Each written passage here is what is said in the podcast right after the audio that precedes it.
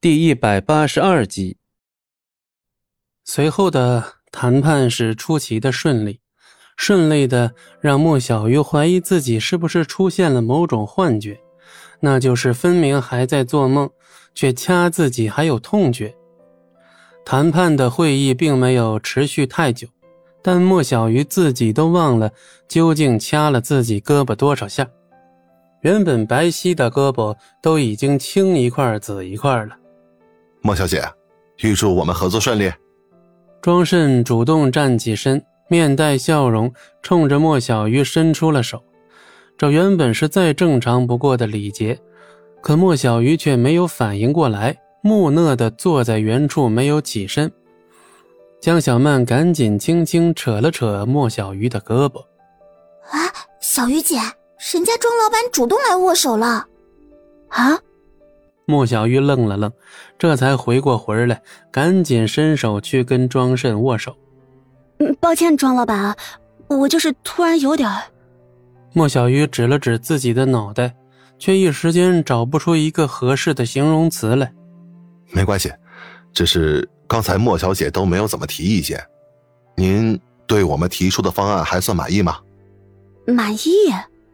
莫小鱼不禁又是一愣，这个问题把他问的何止是受宠若惊啊，简直就快惊呆了。如果有任何不满意的地方，莫小姐随时都能跟我说，我们可以坐下来再慢慢商量。莫小鱼又一次目瞪口呆，这哪里是庄慎给了他一次机会，简直就像是他给庄慎和天创一次机会似的。是个人都能听得出来，这完全是本末倒置。可庄慎却表现出一副毫不在意的模样，就连一旁的李尖尖都是笑盈盈的，只有随行的其他几人表情几乎跟莫小鱼一模一样。这客客气气的态度，比起在莫家时，何止是天壤之别？可对方表现的越是如此客气，莫小鱼心里就越是发慌。总觉得哪里不太对劲，或者说哪里都不太对劲。啊，没有，真的没有。贵方能够看得起我这家小作坊，我已经受宠若惊了，哪里还有资格提别的要求？莫小姐啊，谦虚了。只不过对方越是这样冲他笑啊，莫小鱼心里就越发毛。他却又只能硬着头皮回以一抹笑容。嗯，不过眼下我还没有足够的资金。所以，希望贵方可以给我一点点时间。缺钱？啊，这是小问题，这种小事不着急。莫小姐可以慢慢来。在场的其他所有人，包括天创随行的那几个人，在听到这一番话，都是惊得目瞪口呆。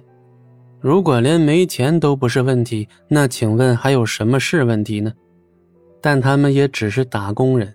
哪里有资格参与到这种决策层的决定里去呢？就算心里觉得再怎么离谱，也只能在边上干瞪眼看着。这是小问题。莫小鱼只感觉自己三观被无情的刷新了，就连边上的江小曼此时也是一副傻愣愣的模样，还没缓过神来。好了，事情也谈完了，我们也该走了。呃，庄老板、李秘书，不如我们一起吃顿饭吧。我得好好感谢二位。不必了，机会有的是。这就让莫小鱼愈发难以理解了。庄慎这是一副什么好处都不要，只要莫小鱼跟天创合作就足够了。这样的合作谈判，在莫小鱼这些年的认知经历中闻所未闻。莫小鱼亲自送庄慎离开之后，看着对方消失在视线，整个人都还是懵的。哟，哦，这么快就谈完了？戚不义从吸烟区里走出来，莫小鱼一听戚不义的声音，心头冷不丁的颤了一下，立刻转头看了过去。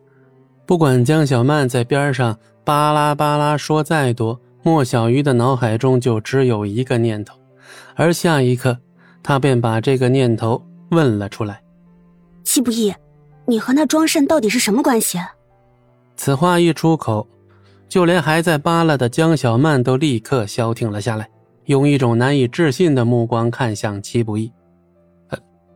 庄慎，没关系啊。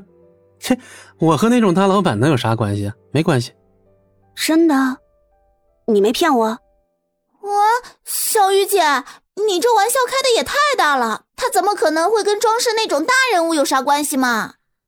江小曼猜到了莫小鱼的想法，脑袋摇得跟拨浪鼓似的。把一个坐了六年牢又被逐出家门的人和天创老板联系在一起，本身就是一件相当离谱的事儿。没有啊，我才不会骗你呢！我怎么会骗你呢？七不义咧嘴笑了起来，笑的那叫一个阳光灿烂，人畜无害，显得好像很有说服力。江小曼跟莫小鱼自然也是这么认为的，这样的笑容怎么会是在骗人呢？本集播讲完毕，感谢您的收听，我们精彩继续。